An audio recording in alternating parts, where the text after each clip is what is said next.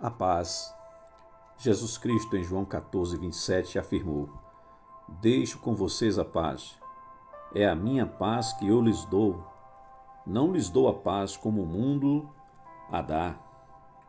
E ainda em Romanos 14, 17, a Bíblia afirma: O reino de Deus não é comida ou bebida, mas viver em paz com a alegria que o Espírito Santo nos dá. O mundo precisa de paz. Angola, Cuba, Líbano, Israel, Brasil, China, Estados Unidos, Europa, enfim, todos precisam de paz devido ao desemprego, às guerras, à pobreza, à corrupção, o tráfico e até as riquezas que possuem. Nos dias de hoje, mais do que no passado, nós somos afligidos, atacados e sofremos muito. Não significa que não houvesse tudo isso há 50, 100 ou 200 anos. Havia sim. Como diz o sábio rei Salomão, será que existe alguma coisa nova de que a gente possa dizer: veja, isto é novo, nunca aconteceu no mundo? Não, tudo já aconteceu antes, bem antes de nós nascermos.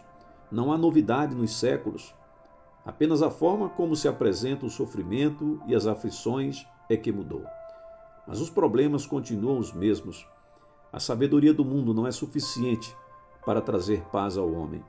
Caso contrário, todos os tormentos da terra teriam sido resolvidos quando as escolas do pensamento grego estavam no auge, ou na época do Iluminismo, a chamada Revolução das Luzes do século XVIII, com os filósofos mais respeitados.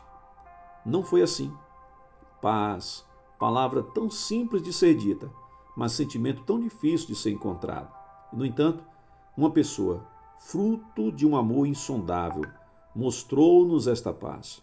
Na verdade, ele era a própria paz, a nossa paz.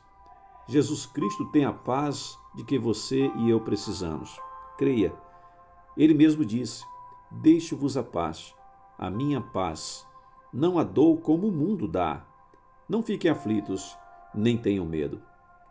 Jesus Cristo é quem quer e pode lhe dar a paz hoje.